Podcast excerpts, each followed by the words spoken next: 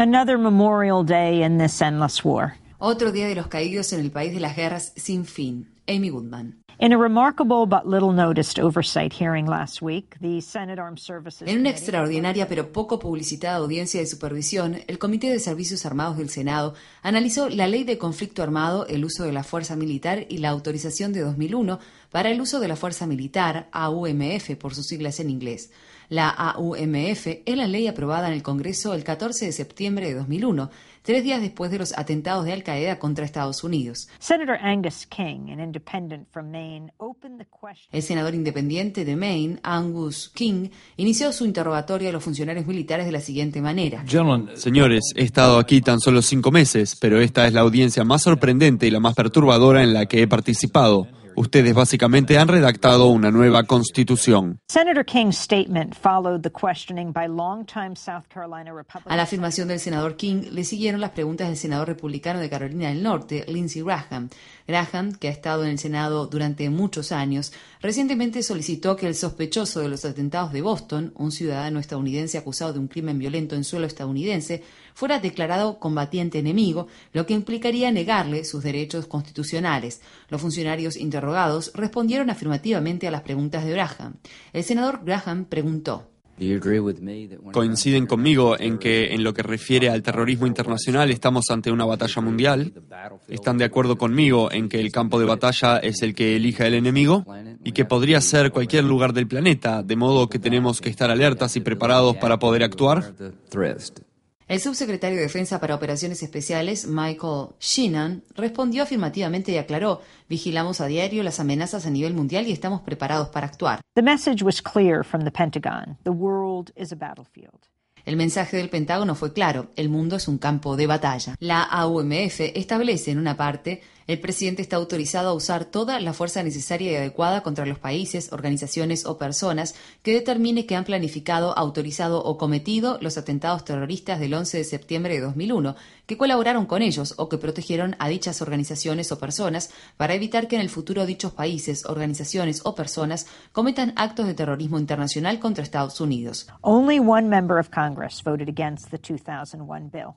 It was Tan solo un miembro del Congreso votó en contra del proyecto de ley de 2001, Barbara Lee, demócrata de California, quien afirmó desde la Cámara de Representantes. I am convinced Estoy convencida de que la acción militar no evitará futuros actos de terrorismo internacional contra Estados Unidos. Es un asunto muy complejo. Se aprobará esta resolución a pesar de que todos sabemos que un presidente puede librar una guerra sin necesidad de la misma. Por más difícil que sea esta votación, algunos de nosotros sabemos apelar al uso de la restricción. Nuestro país aún está llorando a las víctimas de los atentados. Algunos de nosotros debemos decir, reflexionemos por un momento y pensemos bien en las repercusiones de las medidas que adoptaremos hoy para que esto no se vuelva incontrolable.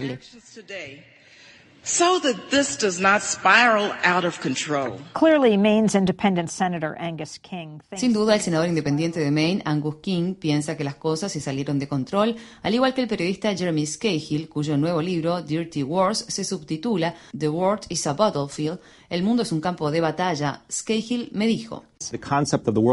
El concepto de que el mundo es un campo de batalla no es algo que se me ocurrió a mí, es una doctrina, más concretamente una doctrina militar denominada preparación operativa del campo de batalla, que considera que el mundo en su totalidad es el campo de batalla. Y lo que sostiene es que hay países donde se puede prever, como si las Fuerzas Armadas prevén que es probable que ocurra un conflicto o que se puede desatar alguna guerra, se pueden enviar soldados a esos países por adelantado para preparar el campo de batalla. Y en los gobiernos de Bush y de Obama, el mundo efectivamente ha sido considerado un campo de batalla.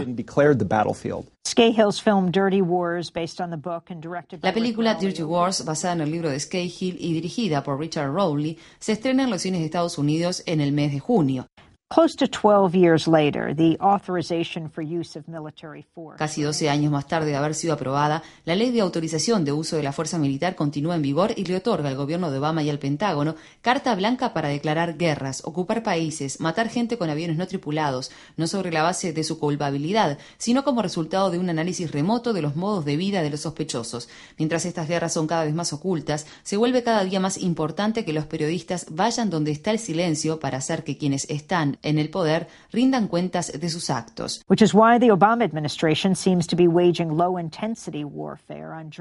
Es por eso que el gobierno de Obama parece estar librando una guerra de baja intensidad contra los periodistas en Estados Unidos. Los vigila para descubrir sus fuentes protegidas y persigue informantes apelando a la ley de espionaje. Mientras tanto, más de 100 prisioneros de la base estadounidense en Guantánamo están en huelga de hambre y sus vidas corren peligro. La mayoría no ha recibido acusación formal y se ha ordenado su liberación. Sin embargo, permanecen en esa especie de campo de concentración sin ninguna esperanza de que su situación cambie. Memorial Day.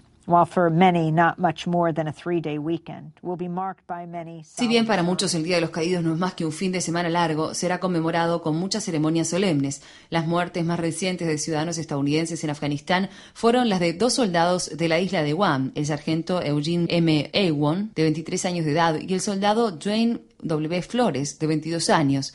Ambos murieron el 16 de mayo por el estallido de un artefacto explosivo casero. A estas muertes se suman las de cientos de soldados y veteranos de guerra que se suicidan y cuya cifra supera a la de los soldados muertos en combate. Estas muertes no son informadas por el Pentágono. Al 20 de mayo, el Departamento de Asuntos de Veteranos de Guerra tenía registradas 873.000 solicitudes de beneficios pendientes, de las cuales 584.000 estaban pendientes desde hacía más de 125 días.